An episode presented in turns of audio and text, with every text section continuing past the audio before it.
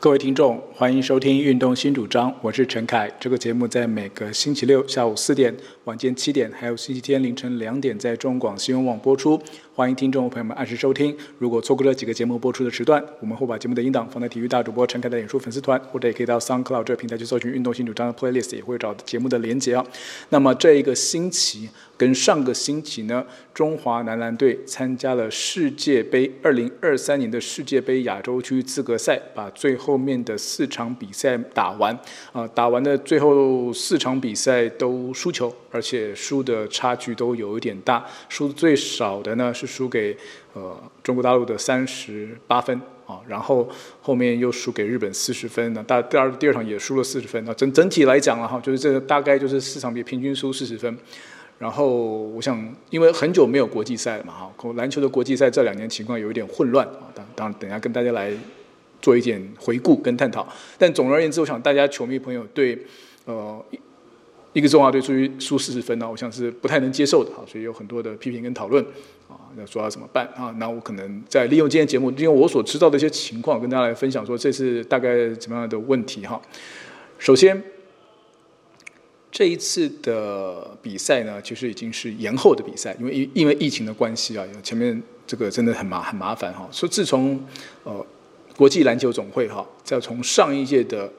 世界杯开始起，就是改变了世界杯比赛的选。队伍的参赛队伍的选拔方式啊，就以前大家知道，在以前的世界篮球锦标赛，就是由各州啊先分配给各州名额，比如说亚洲三个名额或五个名额啊，然后呢欧洲八个或者七个，然后看你本来几队啊，本来只有十六队参赛或者二十四队参赛啊，到现在要说到三十二队参赛啊，就是这个世界杯的越来越多啊，然后他分配名额，以前的在情况就是我就是分配给你几个名额，然后你就那个呃美洲就打美洲区的美洲篮球锦标赛，欧洲打欧洲篮球锦标赛，亚洲在亚。洲篮球锦标赛就是我们知道的亚洲杯哦，在这比赛呢打完，哎，前三名，前三名就是前前三取三队，亚洲取三队，那么就是亚洲锦标赛的前三名就可以去打隔年的世界锦标赛哦，就是这样子打的啊，所以这个是以前的过去的玩法，我们比较习惯。但是后来呢，国际篮总在上一届，而二零一九年的世界杯那一届呢，在中国打那一届，其实大幅度的更动了比的方方式啊，就是他们说一切要向足球看齐。哦，你看 FIFA 哈，国际足总怎么办？世界杯足球赛，他们就要怎么办？世界杯篮球赛。那国际足总办的世界杯篮球赛呢，基本上跟那个所谓的欧洲国家杯啊什么是没有直接关系的。他们另外办一套啊，所谓选拔赛，另外半选拔赛意思，然后呢还要踢所谓的主客场啊。就是一队，那我们同一组里面踢一场主场，踢一场客场这样比哈。就是以前可能就是一个亚洲锦标赛，哪哪个地方打哈，我们大家就去那边打就 OK 了。那现在不是，现在要跟学的像足球一样，我们要打主客场。哦，这一组里面，中华队跟日本、跟韩国、跟澳洲同一组的话，我们就要至少要打四场，三场主场跟三场客场，要打六场比赛。三场是来我们台湾打。那其他呢？要分别到大陆、到日本、到澳洲去打。本来的原始赛制是这样做，从上一届一九年就可以这样开始这样做。那这样的做的好处是什么？好处是全世界啊，全世界都都要办主场的比赛。以前有的国家不太喜欢办比赛，不太喜欢办这个世界杯，呃，被办这个呃国际赛啊，不像我们办琼斯杯啊，所以就是很多人。我就去比就好了啊，你在日本在日本比，在泰国泰国比，菲律宾菲律宾，我就派队去，但我自己不主办，哦，像韩国就比较少，相对来讲，韩国就是比较不喜欢办比赛的，在在东亚列强里面，韩国比较不不爱办，日本跟大陆比较常办，好，韩国比较不爱办，那我们是很想办，但是不给我们办，啊，这个又有一些外交的因素在里面了哈，好，那么。以前是这样做的，那现在既然是大家都要打主客场，所以每一个国家都要轮到主场，而轮到主场就很就你往好处来想的话呢，就是我们非办到国际，以前我们是想要办 FIFA 正式国际赛而不可得，现在是一定给我们可以给我们办，而且我们就一定要打主客场，一抽签啊，现在在这个 FIFA Asia 哈亚洲篮总又把我们分成东亚区跟西亚区，所以我们跟西亚区、东亚区就这么几个对手。我们一定会什么什么日本呐、啊、韩国一定会来台湾打。以前我们最喜欢看什么琼斯杯嘛，中韩大战、中日大战，一定会来台湾。以前只有在琼斯杯看，现在不必正式比赛啊，世界杯、世界资格赛啊，这个来的机会很大。本来是这样，一主一客嘛，哦，那这个是从好的来讲是这样子，是来这样讲。从坏处来讲呢，就是说基本上是让大家舟车劳顿、大伤成本，而且他把本来在，比如说就是在。凑不在十天之内比赛，它变成分成几个 window 啊，这个二月一个 window，六月一个 window，九月一个 window，一年要有三四个 window，就是都这套全部都学国际足总啊，世界杯足球赛这样踢法啊那样来踢。问题是呢，国际的篮球没有像足球那么成熟的联赛体制，或者说呢，有那么大家的各国的联赛本来以前都是正常就是照自己的打自己的联赛嘛，那以前没有想要去替国际的 window 哈。弄空间出来，你这我们以前不是这样玩的嘛？以前大家都打个亚锦赛就好啦。啊，平常的时间我们各自玩各自的联赛啊。现在不是，现在可能在一年当中，像今年本来二月份有个 window，六月份一个 window，啊，九月份还有一个 window，那你这 window 可能会碰到各国自己的联赛啊，那这个国际篮总不管你，你自己去解决。好、哦，我们就是这个 window 要来，你其实你要空起来。好、哦，就以前足球当然是已经行之有年了，所以各国的联赛都知道。哦，每一个一年有四个、六个国际赛窗口，我们那个时候就不排比赛，让选手可以自己回去，他替他的祖国、替他的母国去打比赛。哦，就是回去踢，踢完之后两个礼拜再回来，再再来回来踢各国的联赛。本来都足球是 run 得很顺利，篮球是硬要把一个足球的框架框在目前现行的各国篮球制度上。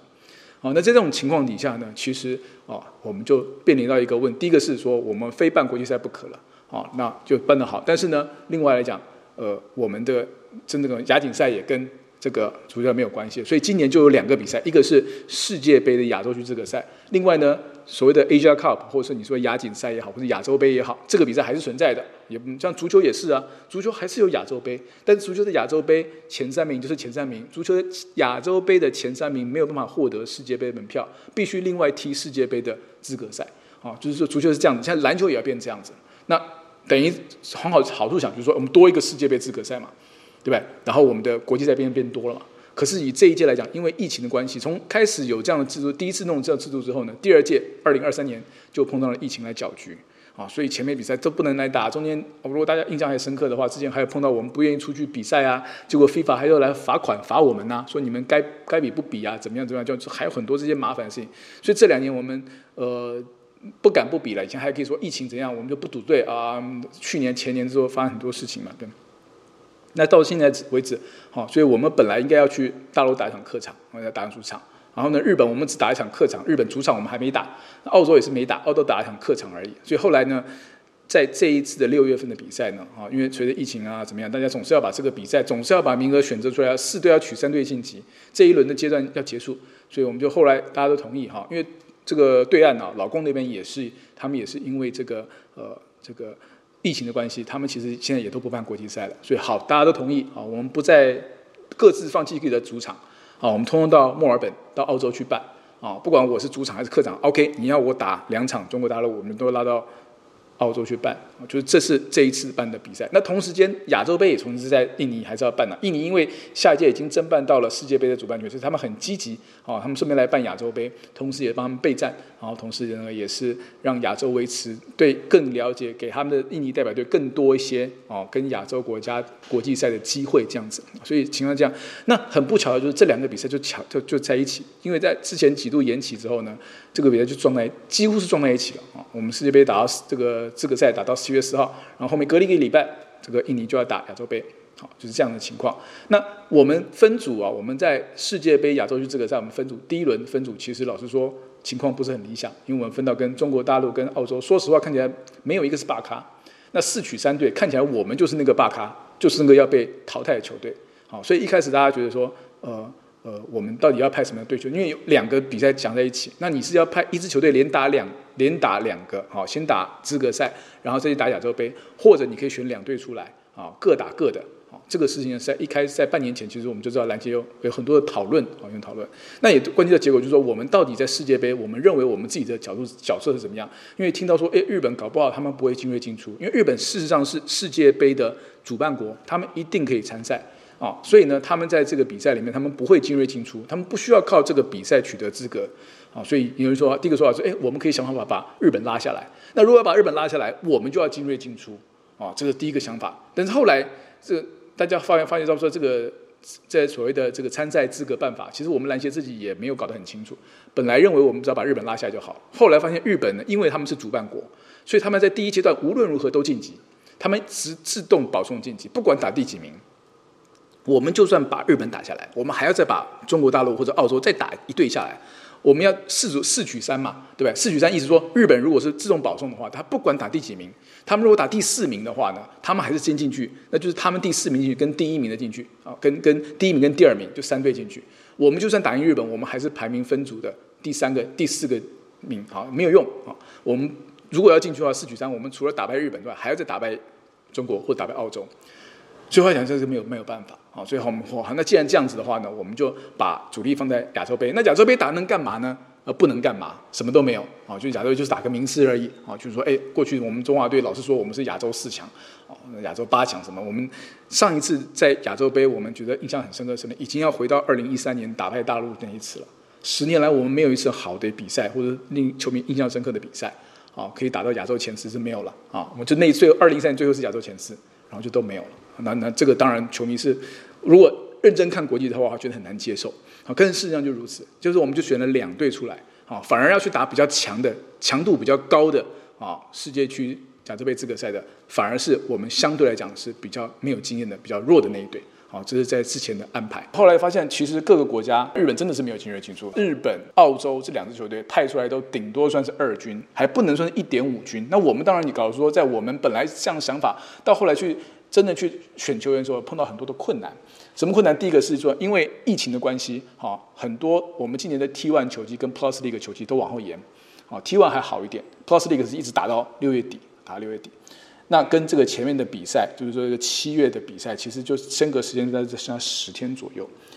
然后呢，那篮篮协这边还是希望这个去找选手，还是有都去问啊，都去问。但是结果这次得到的的，就最后能够得到的。愿意来参加的真的不多啊，所以不多。就像，所以我们觉得很奇怪，像前一个阶段，我们二月份才打过啊，二二月份打过啊。我们那时候中信不是出了魏家豪跟林敏正去嘛，还有谭杰龙啊什么的。后来这次哎，结果都谭杰龙就没有打嘛。好，那有的球员是我们觉得哎，搞搞不好是应该所谓的，就算是二队，我们也觉得是应该是要有潜力可以上一军的球队的球员。比如说像高国豪，啊，高国豪这个去美国打了之后回来台湾。那现在也在也在工程师打了两个球季哈，觉得他有机会了。可是因为他最后一路在 Plus League 要最后打到总冠军赛嘛，一路打上去了，所以后来也没有办法配合征召。事实上，就时间来看的话，就算他打完总冠军赛，再接着打这个是来得及。可是如果你还要为这个所谓的呃亚洲区资格赛，你还要再集训的话，那就来不及。就这个来讲，很多教练或许也许就不太同意这样的做法，就是你要我来至少给我集训一下，啊，让我看一下，然后知道他怎么打，然后我再把我觉得比较把握，不然这样子没办法配合集训，我觉得就不用选。但事实上，你说真的，如果真的要硬打或者硬选，也没有什么不行。反正我打完，你说我这些球员里面，我的到底是天分重要还是团队的训练默契重要？我真的觉得这个是每一个教练的选择，或者是他选。但最后总而言之是像高国豪也好了。或谭杰龙，甚至于是那边的呃 Plus 的另外一边勇士队周桂宇啊、曾祥军啊，这些老实说，如果要选所谓的中华队的二军的话，这些都应该选进来。可是就是没有选进来，没有选进来，当然不是说没有人了，我们就在选，我们选了孙思尧，甚至选了 S Plus 那个呃 SBO 的呃这个两公尺的陈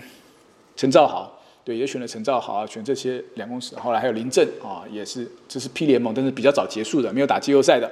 再配合新台湾人，就是说，哎，我们阿提诺好，好像也是组了一队出来了。但是这是一个一开始在组队的时候，就是不管是你想一军还是二军，他都受到一些很大的问题。就是说，在现在我们除了球员要点他自己要想打，这第一关，然后他的球团也要愿意放人，这是第二关，然后才能打打中，然后时间还能够配合。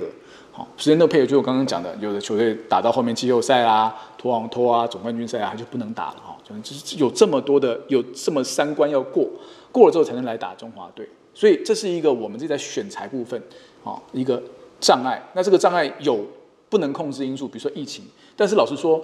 目前的各个球团啊，Plus 这个球团啊，或者 T1 球团有没有全力配合中华队征召？我认为也是没有的。因为真老实说，你说打这个世界杯这个，如果我们也知道去这个队，我们在这个阶段前面已经败了两场，这个阶段就已经是要所谓的呃吸取经验、磨练经验，志在参加，不再晋级的话。哦，那把选手拉过去打啊，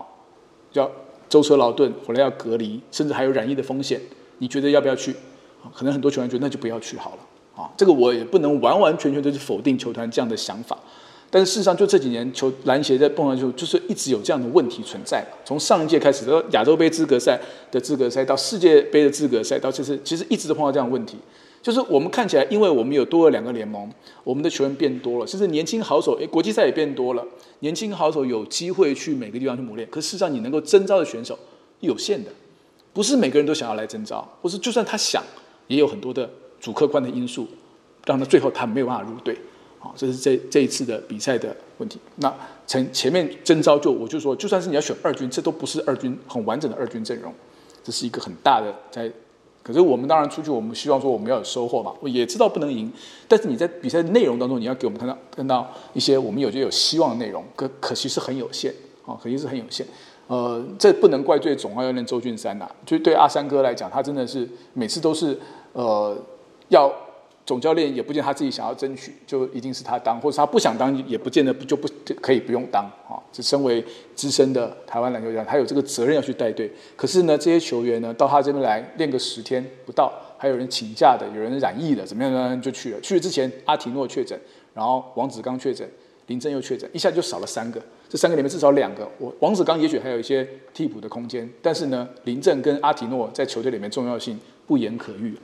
所以这种情况，你说打的成绩内容要有多漂亮？我觉得真的是不能够苛责，这是第一点。好，那再来就是说，好，没有赢球，可是我希望看到是什么？我们希望看到的是比赛，我们打出来一些所谓的希望。就像我们在上次二月份的时候，我们也是打世界资格赛，我们也是输啊，啊，对澳洲打还是输啊，对不对？可是输的比赛，我们觉得，哎，这个怎么样？周桂宇打得不错啊，哦，白耀成打得不错啊，那很好啊，输球没有关系。你如果在里面展现出胆识。展现出气魄啊！即使最后比数还是输掉，别人你是打两三个好球，甚至包括林振在上在上一阶段里面打的都让大家觉得说，嗯，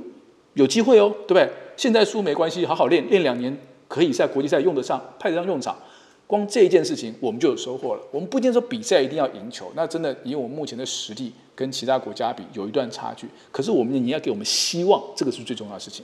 但二月份那一次。球迷有有给球迷一些希望。刚刚我点名几个人，这一次老实说有没有给球迷希望？我真的是很怀疑啊！你说真的勉勉强强在几这里面，像林秉胜上次二月份的时候已经证明过他自己的能力了，这是来帮助再扛两场，我们很感谢，非常感谢他啊。然后呢，但是其他的球员来讲，包括了这一届的啊所谓的 SP 联盟的最佳新人陈佑伟。好，他从高中开始起啊，一连串都是国手，都最佳新人，国手资历非常完整的陈佑伟，或者是选秀 Plus League 跟选秀大热门张镇衙，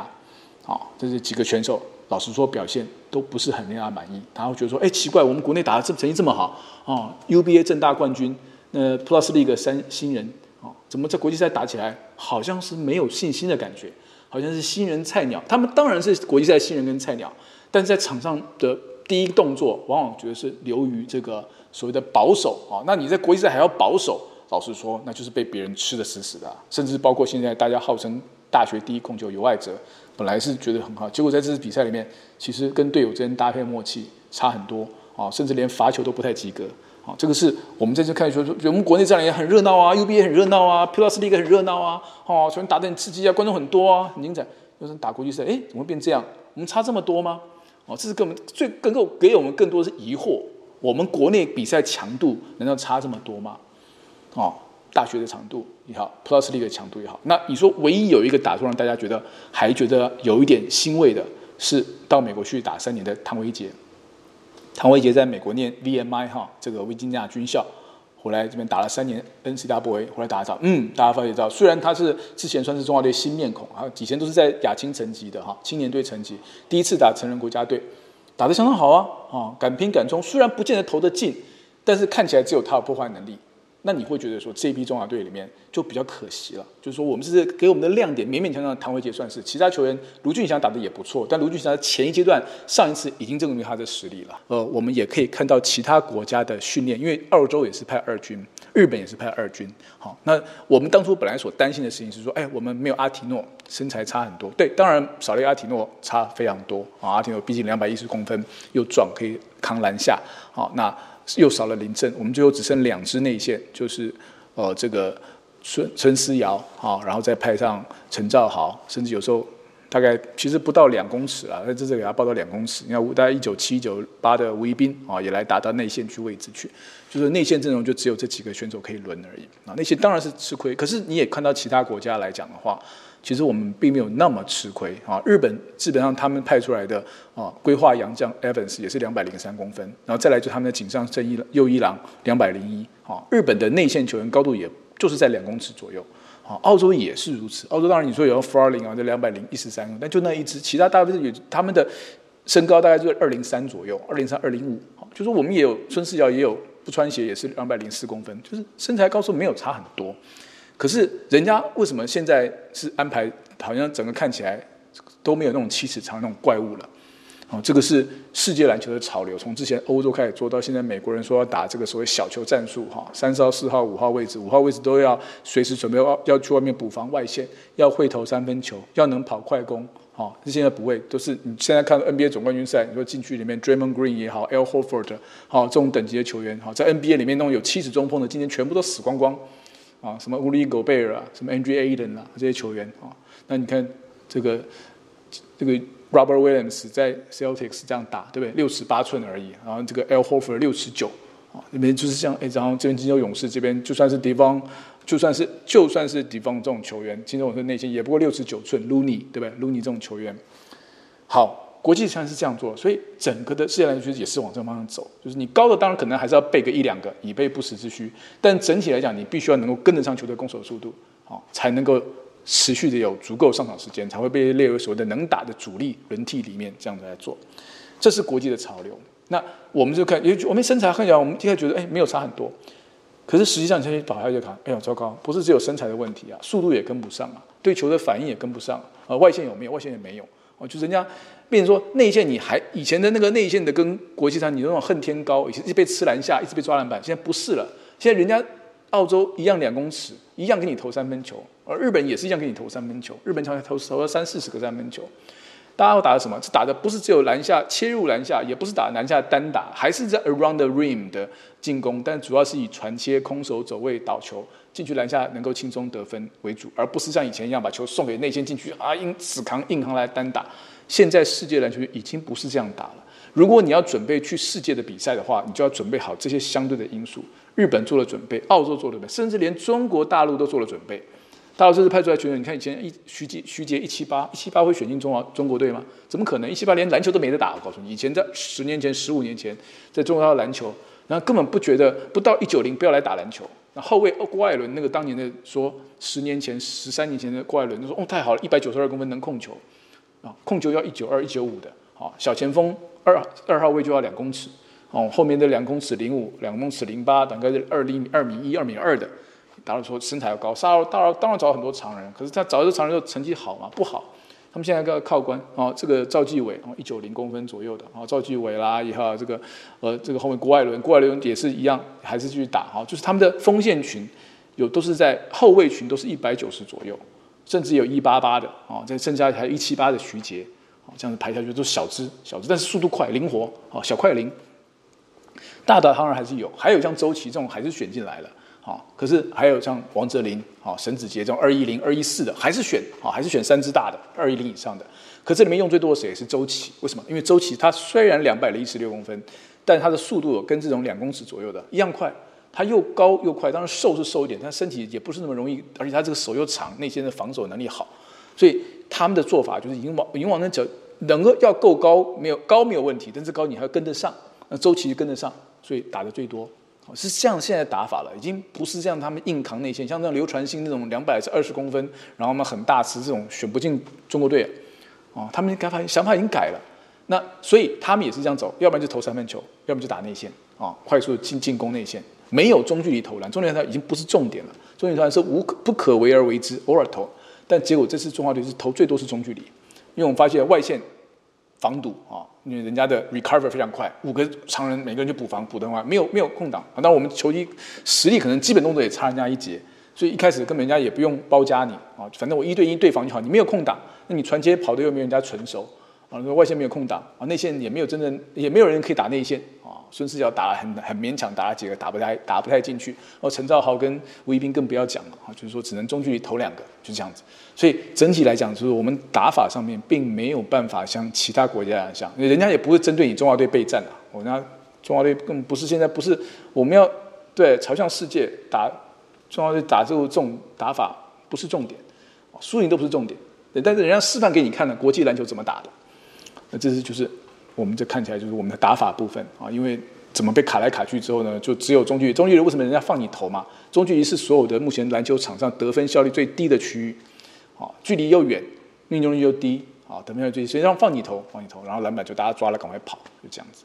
这是我们在看的结果，就是。然后呢，日本队还选了小只的，一百七十二公分的这个藤井一七八的藤井啦，啊，斋藤一七二啦，河村有分一七三啦，一百七几公分。以前觉得有个小富坚，上个阶段二那个二月份的时候，一个富坚一六七公分把我们整惨了，啊，就是一六七在台湾都打不到黑道篮球。日本人不仅选了一个，连二队都选这么多一百七的，啊，一百七十二、一百七十三，以前我们就选这么多矮个子，好像以前我们在以前我们二十年前，我们有周俊山一七三，对不对？还有李云光一七二。还有林建平一七零啊，当年那个三十年前，他们还在打亚青，刚刚打中华队的时候，哇，我们这三个小的好好厉害，小老虎啊，对不对？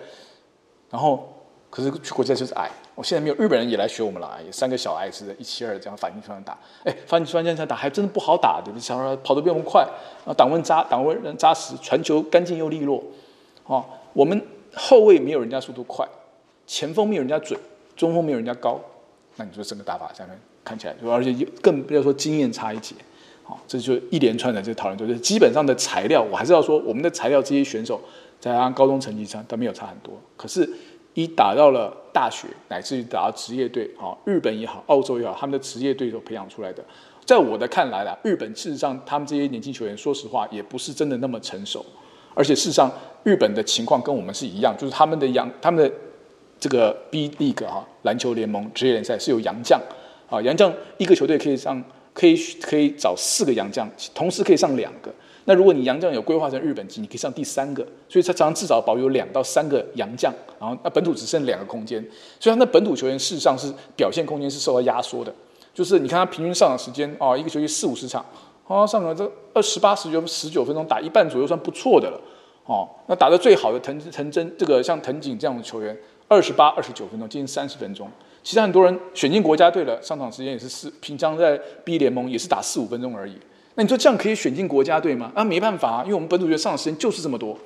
啊，这这个其实你上场时间少，你对你比赛经验累积啊是会有影响的。所以日本其实跟我们是有一样的情况，可他们球员为什么还能够培养出来？因为他们有很清楚的把整个国家队的打法已经有一个概念。哈，在过去来讲啊，日本队其实有所谓的国家队大名单，还有所谓的。强化合宿，一年可能安排四到六次，还能好强化合宿，就是说这个短期集训，啊，就是即使大家都不是同一个球队，可是我我有个国家队的任期，总教练任责任制，啊，我找一个人来当总教练，之前找阿根廷人，啊，现在现在找好这个 Tommy Hovasse，啊，找这个在日本打了三十年篮球的美国教练，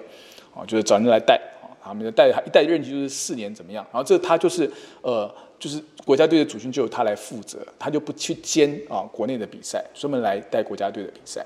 那他呢？平常就去观察，观察完之后呢，哎，选他选他选他要选的人，然后呢，每三个月、每两个月去集短期集训三到四天，然后再回母队打联赛，哦，这样子。等到赛季结束，他再把这所有的球员集中起来，然后再也许去国外打，就滚蛋。就是他们这个制度已经 run 了一二十年了，哈，基本上，呃，我们看的是很羡慕，就是说他们基本上就有国家队的总教练责任制。而不是从每次比赛啊，SBL 打个冠军，那你冠军队教练就是我们中华队教练啊，并不是这样短期集训这样。我但是我们这个所谓的每次都是这样子，为了一个杯赛，然后就选一个代表队，然后来集训两个月哦，一个月或两个月。现在更少，只有两个多礼拜。以前集训很长，以前集训很长，可能两动作两三个月，因为以前的国际赛没那么多，国内联赛也没那么多，所以。以前的时候有在在田磊啊、吴岱豪啊、郑文鼎啊，对不对？这常人就这三个，每次一定选他们。打的时候他们说：“哦，我好累哦，我不要打，很辛苦。”每次上半年打哦联赛，下半年打琼斯杯，琼斯杯打完国际赛，一年到头没有说就长期的耗损哦，提前的耗损，把这个身心俱疲，都不想打了。是没有错，以前那样真的也不好。那现在情况呢？现在情况改过来，现在国赛多了，啊，然后呢，呃，我们也请了归化洋将来了哈，也就总算是一个进步嘛哈，请归化洋将来。那你说那些这个我们，可是我们还是没有把我们的集训方案改过来，好，这是一个很大的问题存在啊，就是说我们实际上日本队这次也没有了，可是日本队这你看 h o f a s 他的战术很清楚，我就是要投大量三分球，即使命中率不到三成，我继续投。没关系，我就是要练这个战术。那我就会用说，那中华队练什么战术？我其实看不太出来。好，那你说大家也有投三分球，也有传切，也有拿制造空档机会，可是就是零星的传球。那你说这些能怪总教练吗？这次还有两个总教练，一个周俊山，一个是外籍的这个 Charlie Parker，对不对？还有两位，你说怪阿三哥吗？他里面他都。只能这么短的集训，你要练什么战术跟默契？很多球员他可能都不是很熟悉啊。来的又有又是 T1 联盟的，还有大学像尤爱哲啊，像张镇衙这样子选进来的，也有 T1 的，也有 Plus League 的，四个不同联盟联赛球员聚在一起打个十天，练个十天不到啊就出国了，还有人确诊的。嗯，这个你说这情况下，你你对总教练能够什么要求？你也不能怪他，对不对？只是说我们带个人出去带，那他当然最后就要承担输球责任，也没有话说。可是对他来讲，哦，我觉得这是非战之罪了。那可是为什么是这个样做呢？我们能不能改变一下日本的情况呢？接下来我就要谈到，就是我们往后看后面的亚洲杯，我们有没有国家总教练？有啊，不是 Charlie Parker 吗？他已经当了四年多的时间了。可是我问你，Charlie Parker 他每次当总教练之后，我们有没有给他足够的资源去带队带队？好，我我我去问了一下体育署哈，体育署说，我们光是补助这个所有。以前都说篮球都没有钱嘛，你知道请外籍请国家的总教练责任制什么？就是要钱呐、你这个人要这个总教练，你要养一整年呢。你平常的以前的阶段，你反正找他来两个月，请他帮个忙就好。现在没有，一整年都要养他哦。但他手上有没有兵呢？就是养他的成本是什么？光是体育署一年一一年补助这个外籍总教练的聘任，一个月就是一万五千美金，实拿。你想看，一年就是十八万美金，十八万美金多少钱？换算台币超过五百万！是这这我可。就我的理解了，在台湾目前的总教练各各级总教练里面，啊，我们先不算说他还有没有从篮协还在补助，光是体育署的补助一个月一个月啊，就是一万五嘛，一万五就是怎么样，就四十五万台币，这个价钱这个非常高。我敢我不敢说不在台湾不是第一也是第二，啊，就是在我们的总教练的行情里面，总教练薪水的行情里面非常高，啊，当然 Parker 教练他有这个 NBA 的小牛队教练的资历，他的教练资历很丰富，他之前二七年四大运带的也很好。啊、那你说你付他一个月一万五，我觉得我并不觉得是完完全全的是太高了。就如果他能够把他的所学完全都贡献出来，也没有问题。问题是他是处于一个有将无兵的情况，他选一年付他满满满十二个月月薪，可是他有没有球员可以带？他没有啊。帕克教练其实很认真啊，我每次看到去比赛，不管是 P 也好，是 T 也好，还是大学比赛，帕克教练都在旁边拿个小本子做笔记。每他几乎每场都到，这两年尤其是这两年台湾的比赛很多，他很忙啊。以前只要看一个 SBL 就好，现在什么都要看哦，一直做小笔记，做做做。可是他这些可不可以给他练？不行，对不起，因为球技就是球技的球技的事情，他没有办法去练这些人，他就可以他可以观察，他好像一个球探一样。可是球员不是他练，那你说这个情况下，真的等到他最要练的，他挑了名单要打亚洲杯，也是给他十天十五天。那这跟之前我要说的是，那跟之前的我们的哦以前的短信有什么不一样？没有不一样，那那我为什么要花这么多钱找一个外籍教练？我每次一年花了五百万，五百多万台币，结果他就是啊、哦，练球练两个礼拜，比赛比赛两个礼拜，因为用他这一两个月。好、哦，当然你也可以说啊，因为我们现在没有琼斯杯，有琼斯杯也是他带啊，对，没有错，琼斯杯也是他带。问题是现在没有琼斯杯，这两年我们也一直就是维持这样的情况。我会觉得说，那在资源上配置浪费。如果多这五百万，我们是不是做别的事情？因为我们现在有没有外教练？有外籍教练很好。外教的好处是他不藏私，他不会偏袒，他不会带什么自己的啊，带自己要带的洋将，比如夹黄鱼啊，什么有爱将，比较不会有，比较不会，我不会说完全不会有，你比较不会。可是呢，你你这个资源分配来讲，你分配给这么多给外教，可是你不给他发挥的机会，你没有给他兵带嘛？我们又不像日本一样，我哎，我们固定有一些短期集训，让他可以跟 Parker 跟跟球员去磨合、去认识，也没有，啊，也没有。那这种情况下。我们有没有这个外籍教练？我们是不是再多思考一下？在资源的配置上面，在整个的规划，在赛制跟训练的规划上面来讲，我们必须要做出一些方向跟角度的调整。最后我要来提的就是我们这些球员啊，你说这现在集训啊，来集训，我也叫做我们的征召不是很顺利。征召不是很顺利，第一个是说以前没办法去这个我们以前就是当国家队是荣誉嘛，嗯，就会比赛。那我现在我比较不喜欢说为国争光，因为大家知道去打国际赛，我可能会受伤，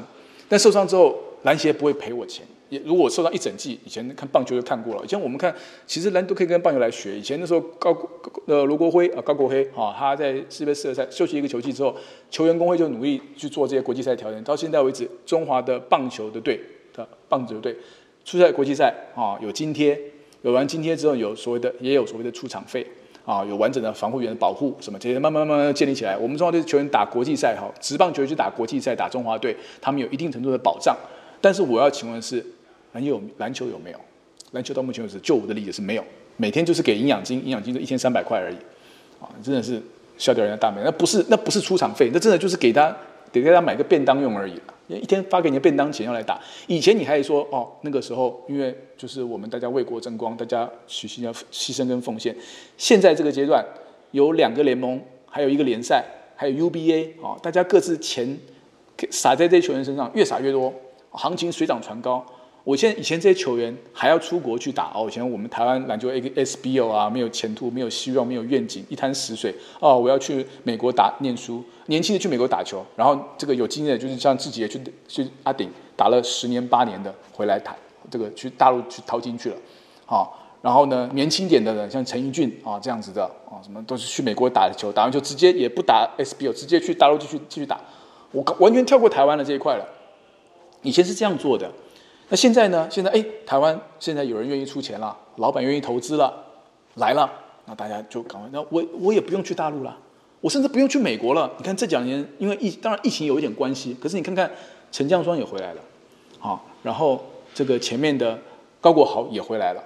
啊，孙思尧不不是孙孙思尧，孙思尧是也是回来没有错了。还有这个谭杰龙啊，几个都说说要去美国念书打球的，其实也还没打出什么成绩，还没磨到多少时间，啊就都回来了。啊，连最近现在连马建豪也要回来，才打了一年的 NCAA 一年的，就要都要回来了。那你觉得我们看到在美国念书打球，确实是有他的帮助存在。你看到陈英俊啊、林庭谦，大家没话说，回来打球都是本来有这个天分哦，到美国呢就就磨磨个三四年回来，就展现出来那样的实力。而这样的实力，同样跟当初跟他们是天分差不多的。如果你没出去，这两三年在在台湾在哪里？在 UBA 或者在 SBL。那 UBA 有没有提供同样的强度呢？你看今年的这个正大横扫整个 UBA 篮坛，但是正大这几位主将，张镇衙也好，尤爱哲也好，这是打中华队情况，也您很已经很清楚了，状况不好。然后呢，打法也跟不上，就是我们的大学这一块目前还没有办法强度拉起来。可是我们要去找人的这个留下人，我们今天大学教练也要留人啊，也要留下来啊，林彦廷啊，张镇衙，我们又留下来。留下来怎么样呢？也是一样开开给他们奖学金啊，留下来你讲说好好听奖学金呢、啊，说难听也是也是就是薪水嘛，开的可能比 SBL 球队还高，还比 T1 球队还要来得高。留下来，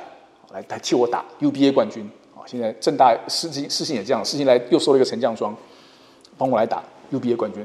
啊！打冠军我没有我我没有要质疑这件事情，可是对这些球员来讲，现阶段 AUBA 真的是他们能够让让这个等级的球员，我不要说全部。啊，UBA 当然还是很多人要打，也很多人在这个联盟里面获得成长。可对这些对台湾天分最顶尖的，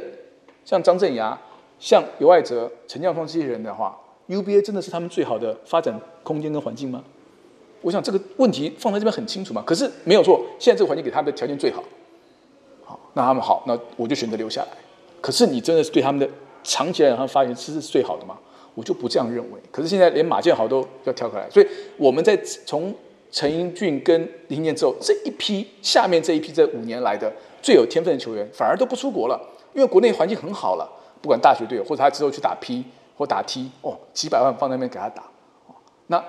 这些球员在 P 或 T 能够磨练到吗？我现在也有点怀疑，我不敢讲完完全啊，至少在这几年我就有点困难，因为大家都是洋将联盟，这些球员有机会打，可是呢，其实能得到的强度跟冲击还是有限的。出国好像还是一个比较好的选择。我你就问我自己的话，可是每个人要不要出国都是他自己的想法嘛，对不对？我如果在台湾钱赚的也比较多，你就美国念两三年书，我损失的可能上千万台币啊，那我干嘛去美国？可是你以后打在台湾打，可能就这样了。那所以回到的是，我在讲的就是说，各个球团、各个母队，你们或者是篮协这边要有一点远见。好，你说什么事情都是让球员朝向他们最有有利的发展化。那我们以后的国家队集训，我们的培训，除非我们自己联赛强度能提升，就像日本一样。但是现在因为联赛时间还很短，啊，P 也好，T 也好，甚至一年两年，我实在是不敢讲说这些联盟可以帮我们本土球员有什么成长的机会，有很有限。啊，像林政、孙思尧有一些扛常人的经验，可在后场来讲的话，差很多。啊，我们看到像布瑞克曼这种后卫，我们可能还是差很多。对不对？你说真的能不能学到什么东西？还不够，时间还不够，也许要再花一点时间了。我当然希望我们本土就能够本土就可以练出来，那是最好。可是现在情况就是本土的我们目前的联赛还没有证明，而且我也觉得当初哦 P 联盟成立的时候说我们黑人只想成年之后，意思说我们全力配合国家队集训。事实上这两年下来没有一次是全力配合国家队集训。可是你也会问嘛，当国家队的好处是什么？没有什么好处。还有还那我就说嘛，足球给出场费了。棒球给出场费了，请问一下，篮球什么时候打中华队有出场费？如果今天篮协给了球员出场费，球员还不肯来打，那我觉得篮协这个没有什么好说的，就是我已经给你我们觉得可以做得到的的能力，能力所及做得到的事情照顾你，但是你还不愿意来，那我们就尊重。那现在是没有啊，现在我们就都尊重啊。我们现在没有钱，那你愿意来的话，你说啊，我们入选中华队国手十万保障，十万现在哪一支球员大家都十万，十万算什么呀？这是我们后面篮协要去跟球员去努力的地方，否则中华队就是这个样子。好，今天节目到这边，下回再见，拜拜。